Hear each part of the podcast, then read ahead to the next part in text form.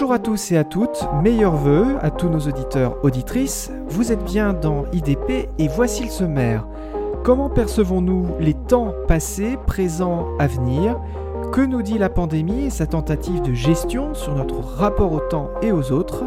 Comment être en prise sur son époque, le temps fluctuant de l'histoire, histoire avec un grand H. Comment savoir donner le tempo grâce à la musique électro? Voilà les trois questions posées dans ce premier épisode de l'année. La première question, c'est notre grand invité, Daniel Siboni, qui tentera d'y répondre, mathématicien, philosophe, psychanalyste, qui vient de publier aux éditions d'Île Jacob à la recherche de l'autre temps. La deuxième question, c'est par Jérémy de Tessier, grâce à sa nouvelle chronique intitulée Le Panthéon JDT, à retrouver toute cette année. La troisième enfin, à travers la chronique La Perle électro qui met à l'honneur durant tout 2021 les talents en vogue français de la musique électronique tournés vers l'avenir. Présent, passé, avenir, voilà la chronologie que nous vous proposons dans ce sixième épisode d'Imaginaire du présent. Jérémy de Tessier, bonjour. Bonjour Cyril. Bienvenue à vous dans ce podcast. Quel est, Jérémy, le personnage choisi ce mois-ci qui rentre dans votre panthéon Alors, ce mois-ci, pour démarrer ma chronique, je vais vous parler d'Alexandre Ledru-Rollin. Je suis ravi de débuter à vos côtés, Cyril, cette chronique qui va nous faire voyager dans le temps. Pour appréhender l'histoire, rien ne vaut, je crois, une approche particulière, l'approche des destins. Un destin, c'est une vie, un parcours, une aventure en fait.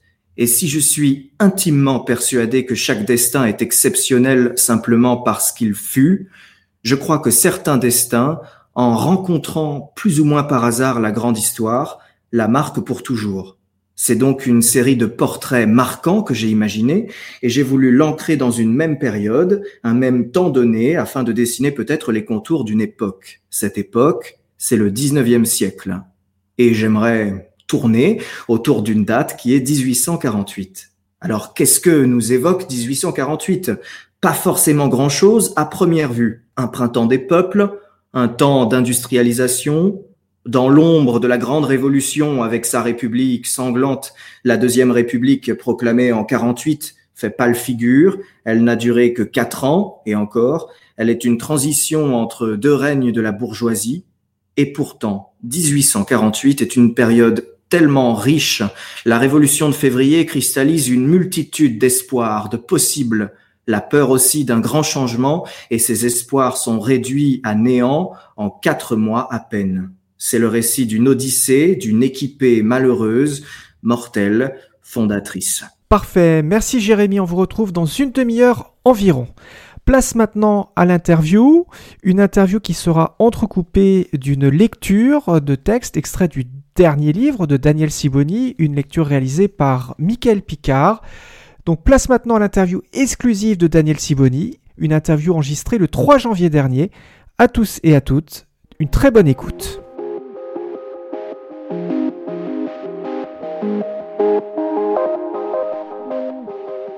Daniel Siboni, bonjour. Bonjour. Vous êtes né au Maroc à Marrakech, votre langue maternelle est l'arabe, votre langue culturelle l'hébreu biblique. À l'âge de 5 ans, vous commencez à apprendre le français, vous émigrez à Paris à l'âge de 13 ans. Et après des études de mathématiques, vous réussissez en licence, puis un doctorat d'État. Vous êtes assistant en mathématiques à l'Université de Paris à l'âge de 21 ans, ensuite maître de conférence à 25 ans, puis professeur dans cette université jusqu'en 2000. Outre vos cours, vous avez animé toutes sortes de séminaires. Entre-temps, vous avez étudié la philosophie. Vous avez obtenu un doctorat d'État en 1985 avec au jury Emmanuel Lévinas, Michel de Certeau. Et vous devenez psychanalyste à 32 ans après une formation avec Lacan. Votre travail a permis une nouvelle approche de la psychanalyse. Ce travail s'exprime dans le séminaire de psy-éthique par lequel sont passés plusieurs milliers de personnes. Côté publication, on en compte plus d'une quarantaine aujourd'hui. Vos livres peuvent se classer en quatre thèmes transversaux, la création en art et littérature, les problèmes d'identité, leurs effets sociaux, le symbolique comme transmission, l'approche ontopsychanalytique qui vous est propre. Daniel Siboni, ma découverte avec vous date du début des années 2000. J'ai une vingtaine d'années, je suis alors journaliste apprenti et dans une librairie de La Rochelle, un titre capte mon attention. Événement psychopathologie du quotidien. Cette trilogie est une révélation pour moi. L'analyse de l'actualité de la dernière décennie du XXe siècle se révélait non plus par un seul regard journalistique, mais par le regard d'un psychanalyste analysant les faits sociaux, comme le racisme, comme des mouvements collectifs réfléchissant des symptômes individuels. Votre dernier livre s'intitule à la recherche de l'autre temps. Il est sorti aux éditions d'Il Jacob. Ce titre fait écho à celui de Marcel Proust. Il profite d'ailleurs de la préface d'Alain Cohn, grand mathématicien et professeur au Collège de France. Que regroupe cette notion si vaste du temps? Quelles problématiques ou paradoxes individuels et collectifs fait-elle apparaître? Ce sera l'un des sujets abordés dans cette émission. Ce livre apparaît comme un grand tournant pris à la suite de vos précédents livres, une sorte de synthèse des filles très réussis de vos précédents travaux que la notion du temps permet d'articuler. Il y a 47 chapitres qui peuvent se lire indépendamment les uns des autres, très détaillés, très documentés, parmi lesquels Proust, un feuilletage du passé, le futur n'est pas commandé, temps et inconscient, l'œuvre d'art est un objet temps. Alors en même temps qu'un livre à l'originalité interdisciplinaire, c'est aussi un livre, avouons-le, d'une grande poésie, car il réussit à relier tout ce qui paraît au premier abord assez inconciliable, difficile de faire croiser encore aujourd'hui les sciences dures avec les sciences humaines. Et nous allons tout de suite rentrer dans le vif du sujet avec vous, Daniel Siboni. Dans notre époque euh, matérialiste, dans laquelle tout est compté, n'y a-t-il pas une tentative de saisir le temps pouvant amener jusqu'aux symptômes? Bah oui, vous savez, le, le temps peut être considéré comme euh, une denrée, d'ailleurs équivalente à l'argent. Si on dit time is money, c'est pas pour rien. Mais ce n'est pas tout à fait cette approche que, que j'ai abordée, que j'ai approfondie, mais elle existe et le temps peut être considéré comme un avoir. J'ai du temps, il n'a pas de temps, je n'aurai pas le temps de, etc. Ce qui est une manière euh, un peu hypocrite de s'exprimer parce que si quelqu'un dit je n'ai pas du temps, je n'ai pas le temps de vous rencontrer et c'est il n'a pas envie de vous rencontrer parce que le temps euh, ça se trouve et, donc c'est juste une, une, manière édulcorée de, de une manière de cacher les choses. Moi j'aborde le temps en rapport plutôt avec l'être. C'est-à-dire euh, avec euh, la manière dont nous rencontrons le temps, dont nous le vivons, dont nous l'inventons quelquefois. Et dans ce cas, votre question se rattacherait aussi à un symptôme euh, à la fois collectif, qui est de traiter le temps comme une marchandise. Et d'ailleurs, c'est parfois extrêmement impressionnant quand vous êtes sur un plateau télé et que on vous coupe la parole et la pensée en petites rondelles parce qu'il n'y a pas le temps, parce que le temps coûte très cher. Donc il y a cette approche, mais qui existe aussi comme symptôme chez des individus. Il y a des individus que j'analyse dans le livre. A un petit chapitre sur le temps obsessionnel je crois que ce chapitre s'appelle Les gens pressés. Les gens qui ont tout le temps une échéance qui vraiment euh, accumule tout, procrastine, ça veut dire remettre au lendemain, etc. Et qui euh, ont rendez-vous avec ce, moment ultime euh, où ce sera trop tard. Donc il y a toute cette symptomatologie, mais d'un autre côté, ce qui m'a stimulé, à vrai dire, je vais vous l'avouer, ce qui m'a stimulé, c'est, c'est l'écart énorme, béant, entre, d'une part, l'idée scientifique, euh, physique, courante, à savoir, le temps est une variable qui se balade, la variable t sur la droite ou sur un cadran, ça revient au même, et notre expérience du temps, qui, pour nous, le temps ne passe pas comme ça, comme un point sur la droite. Là, nous sommes en train d'avoir un, entretien, nous sommes dans un présent.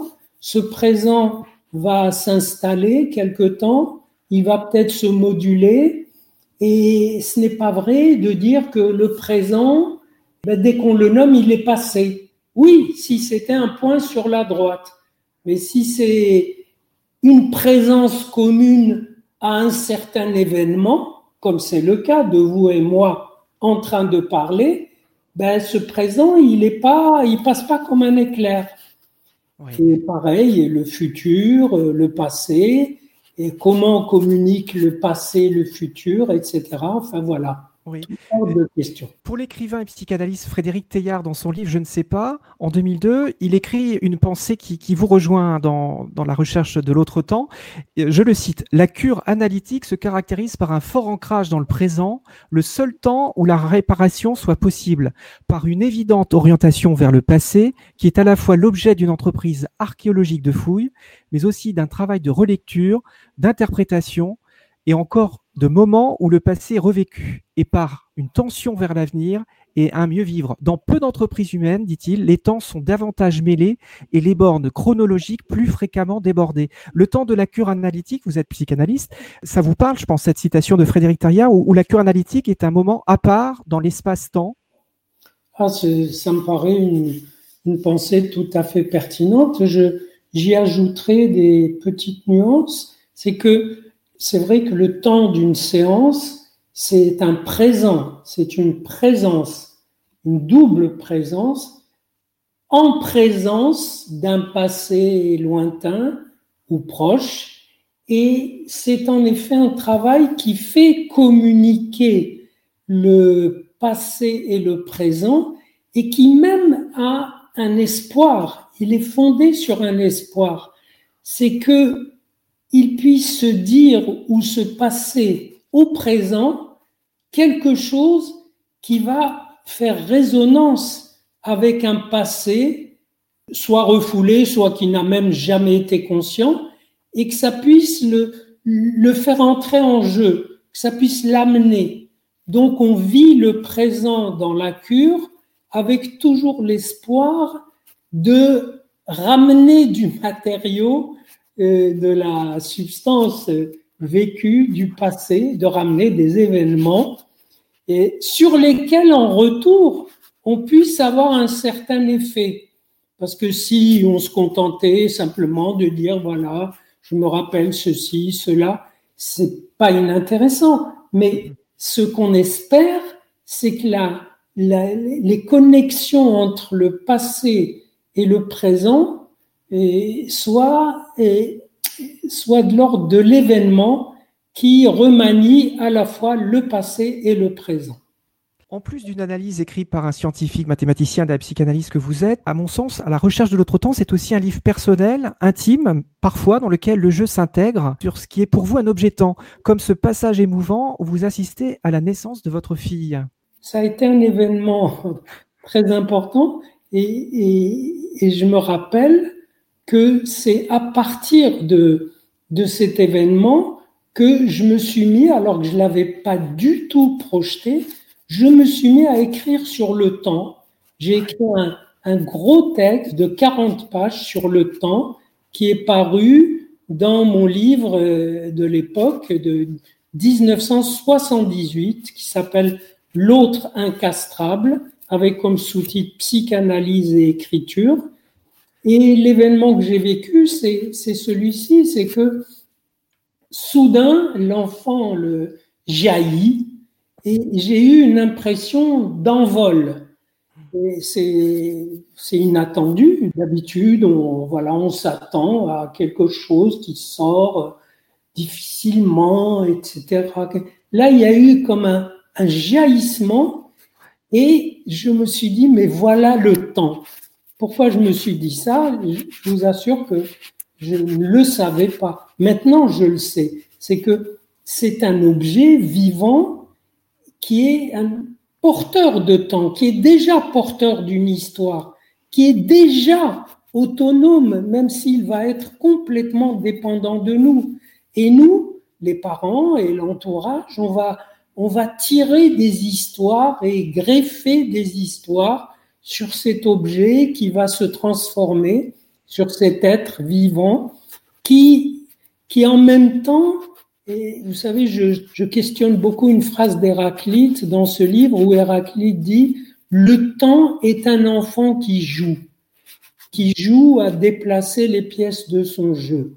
Et en effet, si vous regardez un nourrisson, c'est un enfant qui joue à être. Après, il aura des objets, mais les objets, ça cache le fait que lui-même est un jeu, et c'est le jeu du temps.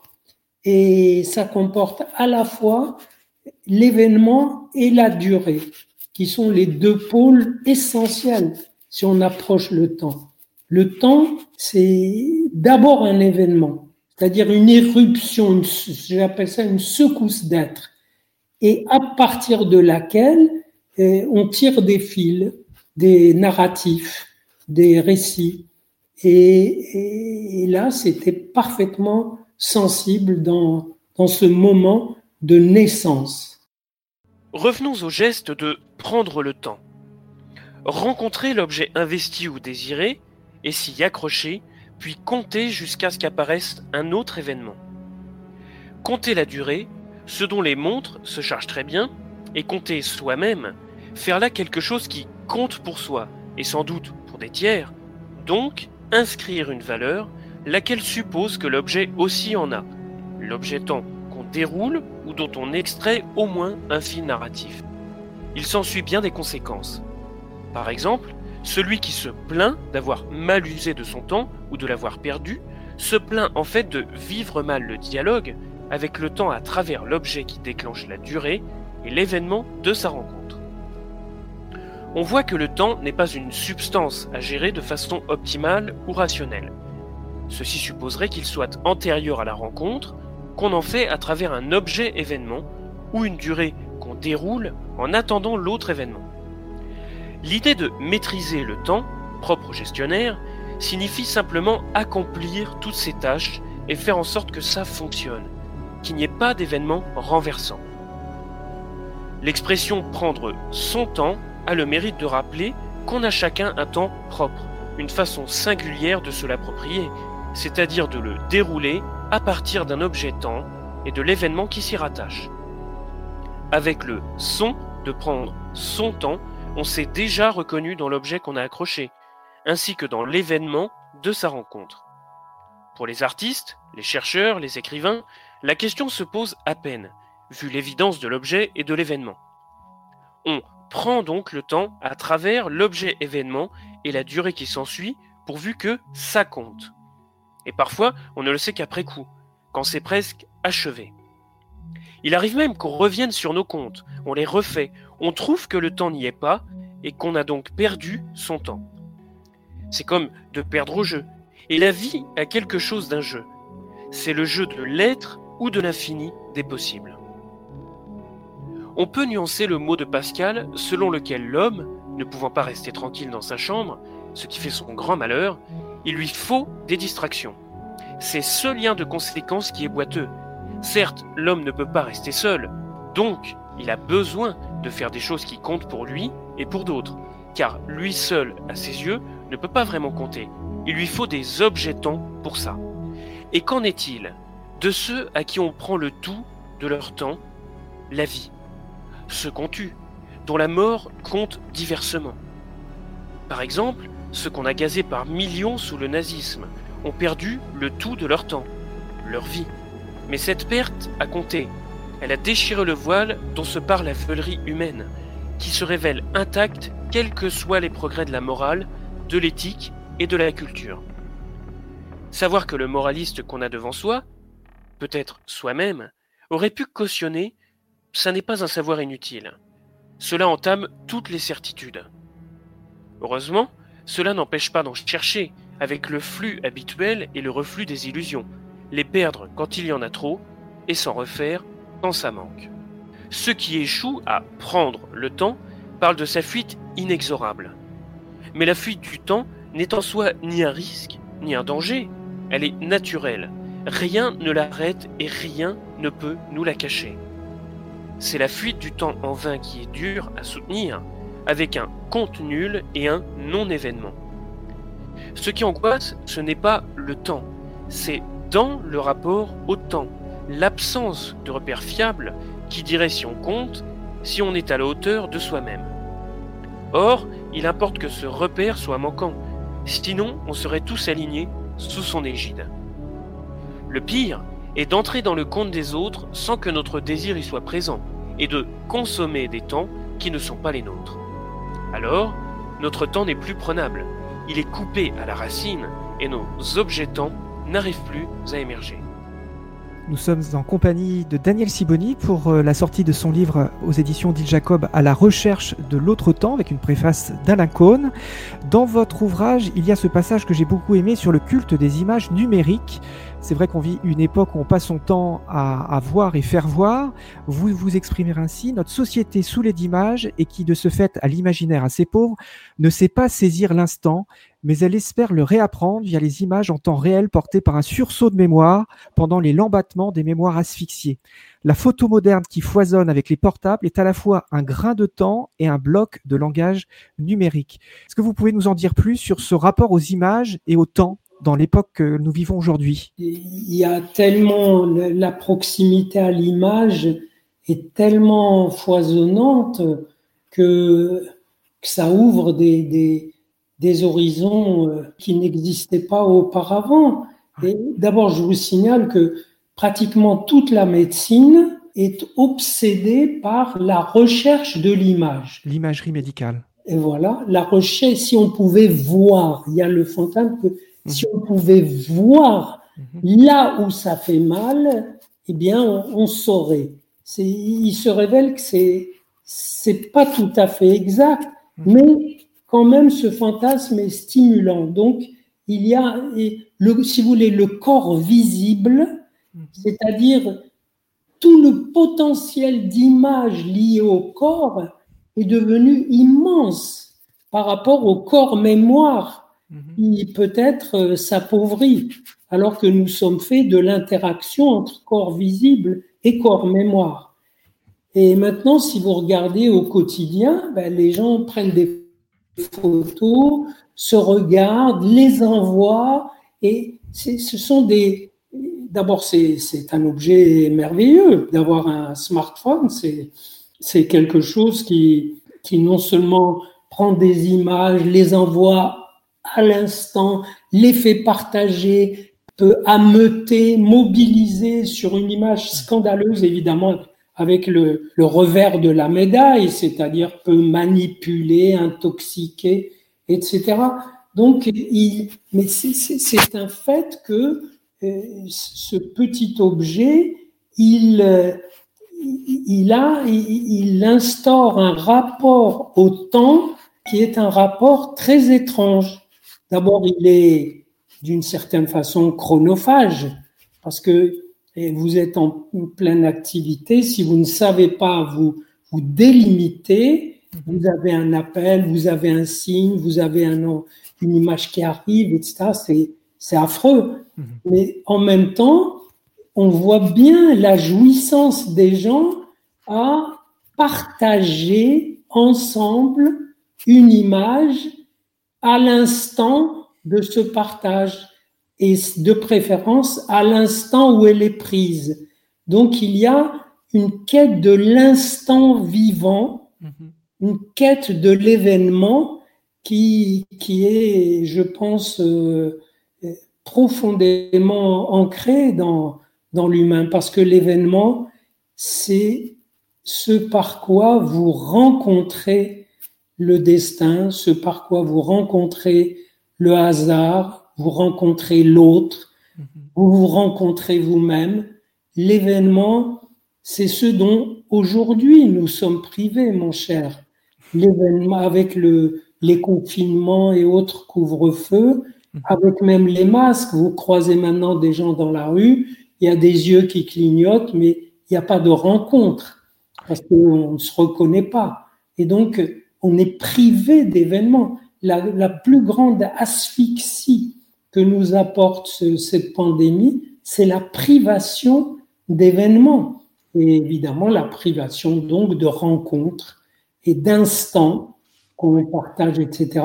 Donc, on pourrait en parler. Donc, ça, ça produit un vrai ravage de la temporalité. Alors certains pensent que cette pandémie a permis aux individus d'avoir plus de temps personnel. Est-ce que vous pouvez nous préciser si cette épidémie, est-ce que, est-ce que ça, a été une occasion d'une nouvelle perception du temps, une, reconsidération du temps pour les individus? Au, contraire, vous, vous, nous dites que c'est, il y a, eu des, effets négatifs. Il y a les deux, il y a les deux. Bien sûr que si vous êtes habité par une idée, une question, un projet, ah ben c'est sûr que vous tombe dessus une euh, impossibilité d'aller au travail, vous êtes chez vous, et ben vous vous attaquez à ce projet. Même moi, je l'ai vécu. Moi, j'ai vécu le premier confinement avec une douce ivresse d'avoir du temps et encore et encore du temps. Et comme ça, j'avais un vieux projet. Vous savez, j'avais écrit parmi mes ouvrages, il y en a un qui s'appelle Avec Shakespeare, où j'analysais les douze grandes euh, pièces de Shakespeare. Et donc, j'avais fait des conférences sur toutes les autres. Eh bien, j'ai profité du premier confinement pour écrire ces, ces textes. Et donc, j'ai terminé grâce au confinement. C'est pas moi qui vais médire de, du temps que ça donne, j'ai pu écrire le deuxième volume, donc j'ai fini mon, mon analyse de tout le théâtre de Shakespeare. Ben, J'étais heureux et j'ai complété d'autres choses encore. Mais en même temps, il faut savoir que c'est seulement quand vous êtes mordu par des projets que ce temps disponible devient un temps exploitable. Si ça n'est pas le cas, vous avez un bloc de temps immense avec le problème de l'occuper, parfois de le tuer, tuer le temps. Et donc, il y a les films, la lecture, etc. Mais il en reste, il en reste, parce que c'est du temps disponible dans lequel il n'y a pas la rencontre, dans lequel il n'y a pas l'événement. La rencontre, ça peut être simplement d'aller d'aller faire un tour, se balader dans un parc et rentrer. C'est une, c'est un effet de rencontre. Vous rencontrez vos semblables, vous rencontrez des corps qui se meuvent. C'est une danse un peu lente, mais c'est une danse et, et ça fait du bien. Donc, si des gens ne sont pas mordus par une idée, un projet, un travail, une urgence, etc., il leur est donné un temps sans les moyens habituels de l'exploiter, de le faire vivre, de le prendre. Et là, on va dire quelques mots d'une notion clé dans mon livre que j'appelle la prise de temps. Est-ce que ça vous a alerté? La prise de temps.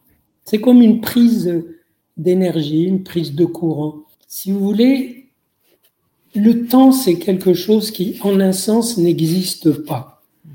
Einstein l'a un peu démontré, l'a démontré, mais au sens où on ne peut pas synchroniser les temps des uns et des autres, donc il n'y a pas de mesure possible, donc il y a même des questions qui n'ont pas de sens. Si vous dites, est-ce que l'événement qui a eu lieu sur telle planète, est-ce qu'il est avant celui qui a eu lieu sur telle autre? La question n'a même pas de sens. Mais donc le temps, c'est insaisissable, ça n'existe pas. Mais une des phrases ritournelles de mon livre, c'est le temps existe dans la mesure où on peut le prendre. Et qu'est-ce que c'est que prendre le temps? C'est marquer, c'est au minimum. Bien sûr, il y a beaucoup de manières de le prendre, mais le minimum, c'est marquer un départ, une origine, et se mettre à compter, se mettre à faire des choses qui comptent, mettre, c'est pas simplement compter un, deux, trois, quatre, ou voir les battements d'un pendule, c'est se mettre à investir votre façon de compter dans la vie dans ce, cette durée qui est en train de s'ouvrir. Et là, c'est une prise de temps vivante. Ben, je vous en ai donné un exemple avec le, l'enfant qui naît, cette, cette émergence de, de, ce corps nouveau, ben c'est du temps. Mais d'une certaine façon, prendre le temps, c'est le faire émerger. Quand vous regardez une œuvre d'art assez riche, c'est un objet temps et vous plongez dans une autre temporalité. C'est d'ailleurs visible d'une façon euh, presque évidente si vous allez voir un film. Un film, il va durer une heure et demie, mais vous allez plonger dans ce film, à travers ce film, dans une temporalité qui elle-même peut en comporter d'autres, emboîter et ainsi de suite, avec des événements, des durées, etc. Et vous les vivez comme tels. Et donc, euh, c'est un peu l'autre temps. Le film vous donne l'autre temps au niveau le plus, au niveau minimal, au, niveau le plus sobre. Et d'autres choses vous donnent euh, carrément un afflux de temporalité euh, qui peut prendre des dimensions fantastiques. Et pour citer Proust, puisqu'on l'a évoqué, euh, Proust, il, nous feinte un peu parce qu'il nous dit, euh, voilà, qu'il va aller à la recherche du temps perdu. Et ça finit par le temps retrouvé. Et on se dit, ben, où il est ce temps retrouvé? Enfin, on s'aperçoit, j'espère, le lecteur s'aperçoit que le temps est perdu, il, est, il en fait un feuilletage mais presque au sens mathématique, au sens où on épuise un bloc d'espace avec des feuillets. Et lui, ça fait 2 2000 feuilles, 4000 feuilles, enfin, si on compte les, revers. Donc, ça fait que c'est 4000 pages. C'est ça, c'est cet objet qui est le temps perdu de Proust. Et c'est cet objet qui est le temps retrouvé. Donc, la retrouvaille du temps, c'est le parcours qu'a fait son écriture pour arriver à, quoi? D'ailleurs, à quelque chose de très ironique, parce qu'à la fin du bouquin, il dit, bon, maintenant, c'est le moment pour moi d'écrire le livre. Il dit ça au moment où il le termine. Ça veut dire, euh, voilà, il a rappelé toutes ces choses dans le moindre détail, mais on est fin, j'ai dit on est feinté parce qu'en fait, il les a pas rappelés, il les a pas seulement appelés, il les a happés, il les a captés et il les a écrites, et voilà le temps perdu et retrouvé. Daniel Siboni, vous écrivez Le passage du temps n'est au fond que l'effet d'un récit.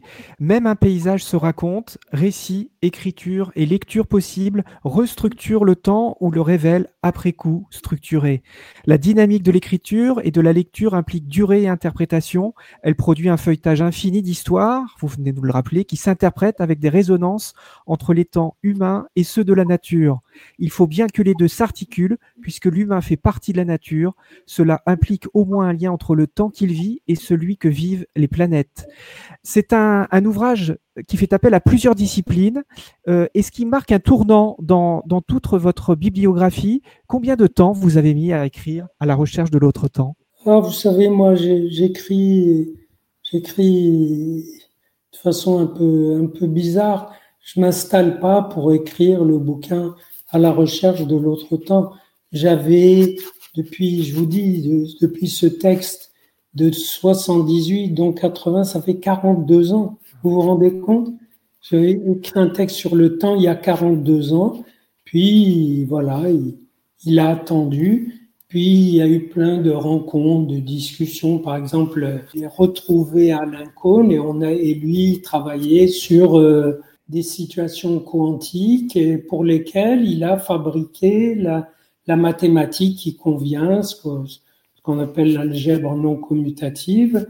Et il s'est retrouvé, trouvé que en, parlant de cette, de ces situations, on s'est rencontré sur le fait que il y a des situations d'où on peut extraire du temps.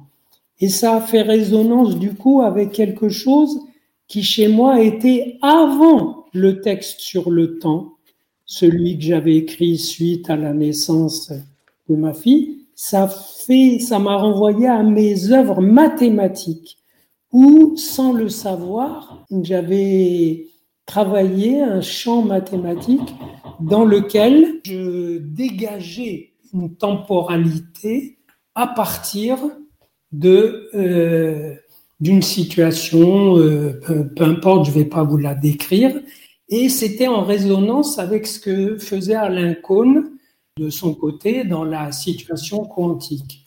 Et du coup, ça a fait comme un effet d'après-coup. C'est-à-dire que mes cogitations sur le temps ces temps-ci sont entrées en clash avec mes pensées sur le temps d'autrefois, et ça a fait une espèce d'arc électrique. Et donc j'ai écrit très vite euh, ce bouquin. Et comme euh, ça partait un peu dans tous les sens, j'ai essayé de, de calmer le jeu, de voilà. Et j'espère y être arrivé. Ah oui, j'aimerais aborder ce dernier point sur la musique que vous, vous soulevez. La musique travaille avec un bonheur insondable. Vous donnez l'exemple de Bach et euh, le titre La Chaconne. Ce qu'est en un sens la musique, c'est le temps soumis à la lecture sonore. La musique lit le temps, elle le lit et le sculpte, elle l'arrache à lui-même avec des sons, elle relie les éclats temporels qu'elle produit, elle les compose en jouant sur la mémoire, l'attention perceptive et l'attente des sons à venir. Écouter de la musique, c'est aussi euh, se consacrer à une autre dimension du temps. Ça, c'est très clair.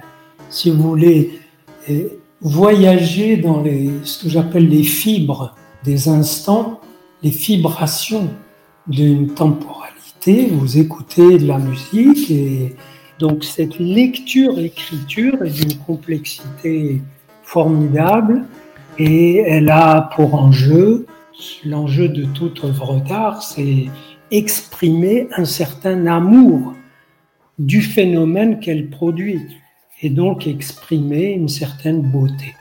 Vous, vous parlez aussi de, de la peinture avec euh, l'instant Van Gogh. Vous dites un instant est lui-même un objet temps d'où l'on peut extraire des filons, des trajets de récit ou de présence pure sans histoire. On peut parler, dites-vous, de l'instant bleu de Van Gogh ou de l'instance du bleu. L'instant réside à la durée que pourtant il fait advenir. Il nous presse, pas toujours de passer à la suite, mais de rester, s'y installer, de creuser sa forme, ne serait-ce que par le souvenir. C'est très beau. Euh, c'est la vérité. voilà. Mais écoutez, je vous remercie beaucoup, Daniel Sivoni, de m'avoir accordé ce temps euh, pour, euh, pour parler de la recherche de l'autre temps qui est, qui est donc édité aux éditions Odile Jacob. Merci beaucoup et encore nos meilleurs voeux pour cette année 2021. Ah. Portez-vous bien. Tous mes voeux.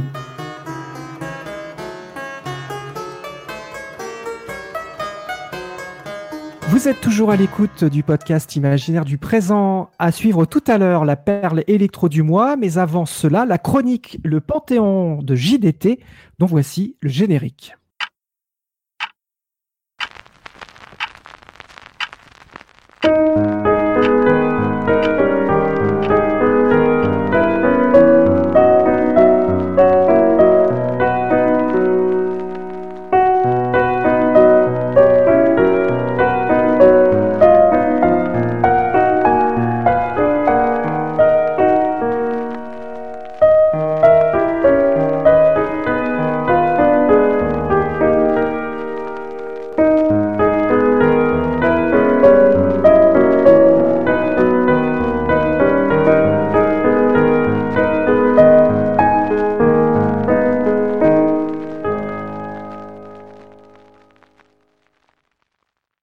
Jérémy de Tessier, rebonjour. Rebonjour Cyril.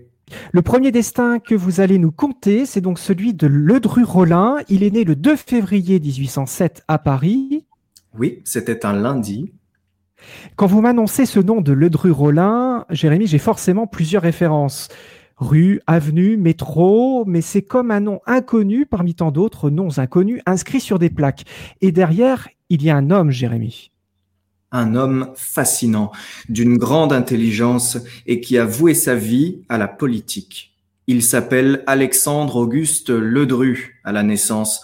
Rollin est le nom d'une bisaïeule maternelle et il prend ce nom de Ledru Rollin aux alentours de 1830 pour se distinguer d'un autre avocat parisien, Charles Ledru.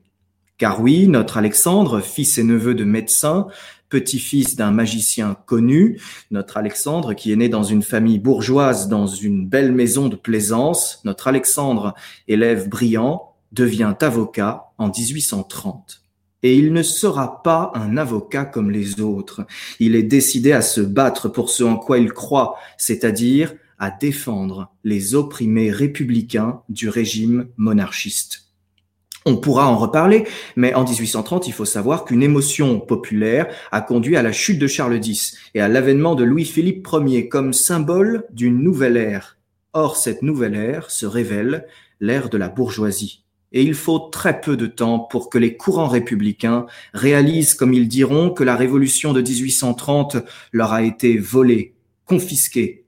Le Dru-Rollin est proche de ces courants et très tôt, il proteste.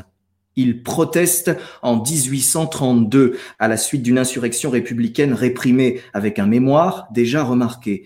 Il proteste en 1834 avec un autre mémoire après le massacre de la rue Transnonain.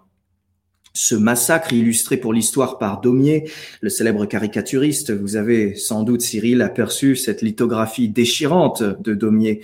Ce massacre, donc, mérite qu'on s'arrête un instant parce qu'il montre l'engagement de l'avocat Ledru-Rollin. Alors, resituons-nous.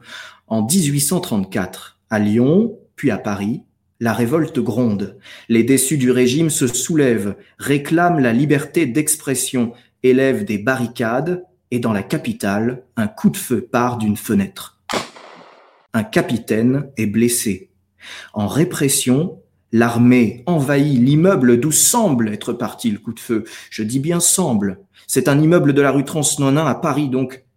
Et l'armée massacre littéralement 12 occupants de l'immeuble. Le Dru-Rollin est consterné. Voici ce qu'il écrit alors. Au récit de cette scène sanglante, l'âme s'ouvrait à deux sentiments différents. L'un de pitié pour les morts, l'autre tout d'égoïsme et de personnalité. On mesurait de la pensée l'espace qui vous séparait de ce théâtre lugubre, et en frissonnant, on remerciait Dieu d'être sorti du sommeil autrement que par la mort. Et quand d'enthousiasme le pouvoir obtenait de la Chambre une ovation, quand il avait l'audace de demander un supplément d'armée, il jetait le masque pour se transformer en gouvernement militaire. Ah, viendra le jour où l'histoire dont le propre est de résumer par une seule image toute une grande catastrophe, dira le 15 avril 1834. Les acclamations de la cour avaient pour écho les pleurs, les imprécations de la rue Transnonain et le bruit des marteaux clouant douze cercueils. Que le pouvoir ne s'y méprenne pas, oublieux des affaires du jour et de la veille, ce n'est qu'à mesure qu'il s'éloigne des grands événements que le peuple les comprend et les retient davantage. Il faut le temps que la réaction s'opère, mais c'est alors que, mieux éclairé, il se lève, et que dans sa colère, il arrache au roi de ces cris de remords que poussait Théodose après le massacre de Thessalonique. Plût à Dieu, disait-il, que je puisse aujourd'hui ressusciter les morts qui m'accusent. Alexandre Ledru-Rollin travaille avec acharnement à fixer la loi, il prend la direction en 1837 du Journal du Palais, qui est un recueil de jurisprudence très important, hein, et dont il donne une troisième édition en 27 volumes qui fera date. Il continue son œuvre de défense, il défend de nombreux républicains, toujours, obtient des acquittements de journaux républicains, commence à s'engager en politique en 1839, comme candidat à la députation, est élu finalement député de la Sarthe en 1841, et, et il est lui-même inquiété il est envoyé devant la cour de cassation et la cour d'assises en 41, condamné pour un discours publié, puis acquitté en appel. Par sa virulence, il se fait un nom, devient en quelques années l'un des grands meneurs radicaux, entend, je cite, porter constamment à la tribune du Palais Bourbon le tableau des misères du peuple et réclamer pour lui la participation aux affaires de l'État. Il épouse une belle et riche héritière franco-anglaise, Harriet Sharp, en 1843, et il peut fonder son propre journal, La Réforme, qui devient pour la décennie l'organe des courants républicains avec le national, et pour lequel vont écrire de grands noms de la gauche, Louis Blanc, Ferdinand Flocon, Marc Cossidière, Georges Sand, Bakounine, Proudhon, Marx. Figurez-vous Alexandre Ledru-Rollin. Figurez-vous un homme large, grand, au visage rond, un front bombé, dégagé de cheveux noirs libres, une lèvre charnue, de petits yeux perçants, critiques, vite accusateurs, une barbe lisse, pas encore l'épaisse moustache de plus tard. Un peu en fait un profil bourbonien, nous dit le chroniqueur Hippolyte Castille, qui a laissé un portrait politique par ailleurs à charge, mais qui insiste sur son talent d'orateur. Je m'aperçus alors qu'à chaque geste dont il accentuait sa parole, sa forte charpente ébranlée par le mouvement du bras communiquait à sa joue trop opulente et tout empourprée d'un sang généreux un trémolo. Le Panthéon de JDT, une chronique présentée par Jérémy de Tessier. C'est en 1848 que la carrière politique de Ledru-Rollin explose. On le pensait condamné à l'opposition pour le restant de ses jours, et même on a dit qu'il s'y plaisait. Mais Ledru-Rollin entre au gouvernement provisoire qui se met en place dans le chaos de la révolution de février. Révolution aussi attendue qu'inattendue, comme toute révolution peut-être, une révolution née d'un banquet. Le roi des Français est tombé, son trône est brûlé devant la colonne de juillet à la Bastille où l'on proclame pour la deuxième fois de notre histoire la République régime de la France. Le Dru-Rollin incarne absolument les espoirs du petit peuple qu'on opprime. Ses discours sont acclamés et publiés partout. Il est le ministre de l'Intérieur du provisoire, le radical, le républicain, l'homme qui fait trembler de peur les possédants à la gauche de Lamartine, à la droite de Louis Blanc. Ce gouvernement mène un programme sans précédent. En quelques mois à peine, c'est une efficacité qu'on n'a peut-être jamais retrouvée depuis. Un enchaînement de grandes mesures, suffrage universel masculin, le grand combat de Ledru-Rollin, ateliers nationaux, abolition de l'esclavage aux colonies. Et il est aussi un homme de culture. Il organise une exposition annuelle de peinture, sculpture, architecture qui demeurera. Néanmoins, l'exercice du pouvoir se révèle difficile, hautement difficile. Il est tiraillé entre les modérés et l'extrême gauche républicaine, déjà déçue, déjà fataliste après quelques semaines, qui continue de se révolter comme si le joug pesait encore. Et le Dru-Rollin ne peut pas soutenir de telles révoltes, et il se fourvoie. La situation ne s'éclaircit pas parce que les, chefs d'entreprise euh, ne soutiennent pas les mesures du gouvernement, et l'économie se trouve presque paralysée. Cinquième homme de la commission exécutive, il est finalement balayé du pouvoir, comme tant d'autres, par les journées de juin, massacre inédit de la population pauvre parisienne, 5000 morts. Il se présente à l'élection présidentielle de décembre 48, mais le feu s'est éteint, la gauche est désunie, Bonaparte est élu. L'année d'après son chant du cygne, la manifestation du 13 juin 1849 qu'il tente de mener comme un coup de force ou une démonstration se défendra-t-il contre le gouvernement parce que ce gouvernement soi-disant républicain, déjà aux mains du prince-président Louis-Napoléon, a envoyé l'armée anéantir une république sœur, la République romaine. C'est la fuite, c'est le début d'un grand exil pour lui, un exil de 20 ans en Angleterre, à l'image de celui de Victor Hugo, qu'il fréquente parfois à Guernesey, un exil où il va écrire son grand ouvrage de la décadence de l'Angleterre, paru en 1850, analyse incisive et sans concession, loin de là, de la société anglaise. J'ai dit que les rues de Londres présentaient la nuit un aspect solennel et presque funèbre, lorsque des milliers de créatures y erraient sans pain. Mais une impression également ineffaçable, c'est celle qu'on éprouve en visitant à cette heure les lodging houses et les arches du Blackwall Railway. Les lodging houses sont considérés comme la source la plus abondante de tous les genres de corruption et de tous les crimes. Dans un de ceux que j'ai visités, au fond de la salle, il y avait un homme dont l'aspect causait un sentiment qui approchait de l'effroi. Ses yeux étaient profondément enfoncés dans leurs orbites ses joues creuses, ses narines serrées, crispées par le besoin.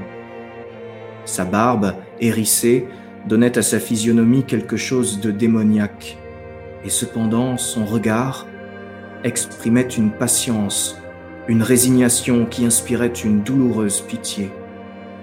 Ses vêtements n'avaient plus de forme. Je n'ai jamais rencontré un portrait plus décharné de la famine. Jusqu'à ce jour, cette figure n'a cessé de me poursuivre. Alexandre Ledru-Rollin retrouve la France après Sedan, mais ne jouera plus de grand rôle politique. Il appartient au passé. C'est un sentiment que vont connaître de nombreux 48 arts. Il était l'homme de la montagne, le groupe euh, des Moxoc à l'Assemblée, mais la nouvelle montagne s'élèvera sans lui. Il meurt dans sa maison de Fontenay-aux-Roses le 31 décembre 1874 à 67 ans.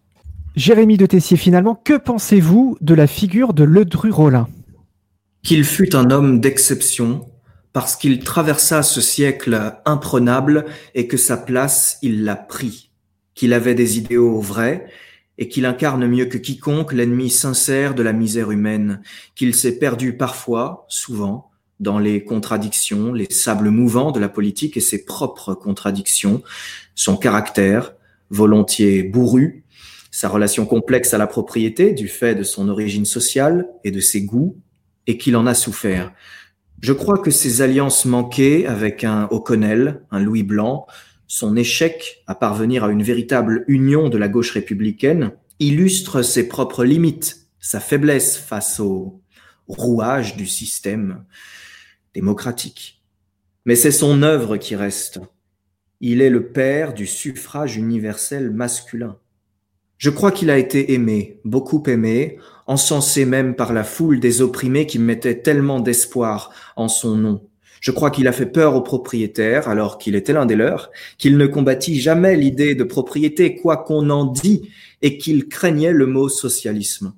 Je crois qu'il a souffert énormément de son échec cinglant, de son exil, de son absence, de l'oubli qui s'est installé, qu'après vingt ans d'empire, il n'est revenu que comme un fantôme.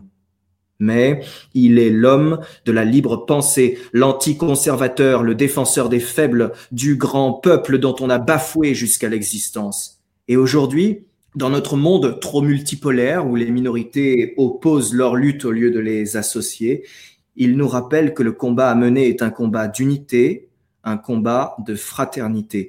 La fraternité, c'est la devise qu'il redonna à la France. Et si vous voulez le voir, il y a un buste magnifique de David d'Angers au cimetière du Père-Lachaise où il est enterré aux côtés de sa sœur aînée, Émilie. Imaginons un instant euh, notre Ledru Rollin vivant à l'époque actuelle, très troublé. À votre avis, Jérémy, dans quel état d'esprit aurait-il vécu la fermeture des théâtres, des cinémas, des musées, selon vous? Écoutez, on peut imaginer. Euh, Ledru Rollin a connu aussi ces temps troublés de pandémie. Le choléra. Le choléra, c'est 100 000 morts en France. En 1832, en 1849, en 1854, plusieurs vagues successives qui frappent la France. Moi, je l'imagine bien dans l'hémicycle avoir une de ces colères de tribune, colère terrible, arguant que la crise que l'on crée touche d'abord les plus précaires et, en homme de culture qu'il est, défendant la réouverture des musées, des cinémas, des théâtres et le maintien du culte, bien sûr. Je crois que la peur inconditionnelle du risque qui caractérise nos mentalités d'aujourd'hui et plus simplement notre rapport à la mort aurait décontenancé l'homme du 19e siècle qu'il était. Merci euh, Jérémy. Ce que vous venez d'exprimer, Jérémy, rentre en résonance avec l'article de Bertrand Rivière qui a écrit dans Témoignage chrétien du 14 janvier dernier un article qui s'intitule Pour s'aimer, il faut se parler. Je ne résiste pas à la tentation de, vous, de vous citer ce, que dit euh, Bertrand Rivière. Je le cite. La vie humaine ne peut exister sans dialogue, sans les langues vivantes qui permettent de se comprendre, de dépasser les divisions, de raisonner et de se construire. Or, le langage, pour être vivant, a besoin d'acteurs pour être dit, de musiciens pour être chanté, de peintres et de sculpteurs pour être représentés, des cinéastes pour être filmés, des danseurs pour être incarnés. On l'aura compris, pas de vie sans spectacle vivant. Certes, des circonstances exceptionnelles et très brèves peuvent justifier la suspension de la vie culturelle partagée dans les cinémas, les salles de concert, les théâtres, les musées, mais en aucun cas aussi longtemps que nous la subissons actuellement. Il poursuit. À quoi bon argumenter quand tant de gens acceptent que le spectacle vivant, les musées, les cinémas soient non essentiels, alors qu'ils incarnent précisément l'essence de l'humanité, cet essentiel qui lui permet de se parler et donc de s'aimer. Sans culture vivante, sans lieu de partage des arts et des lettres, sans concert, sans musée, sans théâtre, l'être humain perd ce qu'il a humanisé, ce qu'il a toujours sauvé de ses réflexes reptiliens sécuritaires délétères. Ça vous parle, Jérémy? Ah oui, c'est extrêmement juste. On vous retrouve, euh, Jérémy, merci, le mois prochain pour euh, une nouvelle euh, chronique. merci beaucoup de votre participation, Jérémy de Tessier. Les auditeurs peuvent d'ailleurs vous retrouver sur un portrait spécial qui vous est consacré en ligne sur le site imaginaire du présent podcast.fr. Au revoir, Jérémy. Au revoir, merci beaucoup Cyril, à bientôt. À bientôt. Allez, tournons-nous vers un avenir plus radieux avec la chronique La Perle électro. C'est sur cette dernière que nous allons nous quitter. Le monde anglo-saxon n'a pas le monopole de l'électro, vous le savez déjà. Mehdi Benjeloun commence à se faire connaître sous le nom Petit Biscuit en postant sur Internet des titres qu'il compose et enregistre en solo. Ce passionné, âgé de 21 ans de Niels Frams, excelle dans le traitement si particulier des voix simplées de ses amis, modulées et découpées. Ses voix retravaillées donnent à ses titres une sensibilité qualifiée de sans frontières, on pourrait même qualifier mondialisante. Il habite à Rouen, il aime à faire voyager ses sonorités inspirées des musiques du monde vers des influences pop électro. Ses morceaux sont très populaires, 20 millions d'internautes, oui 20 millions, sont déjà venus écouter ses titres hypnotiques. Preuve en est son titre intitulé Sunset Lover, a percé parmi les 50 titres les plus écoutés sur Spotify. France Culture l'utilise d'ailleurs pour un générique de magazine. Il joue seul sur scène tous les instruments perceptibles dans ses compositions, des vagues de percussions, clavier à la guitare. Son premier album autoproduit est sorti en 2016. À l'écoute ici le titre You, extrait de l'album We Were Young, sorti en 2019. À toutes et à tous, à très bientôt pour de nouveaux imaginaires du présent.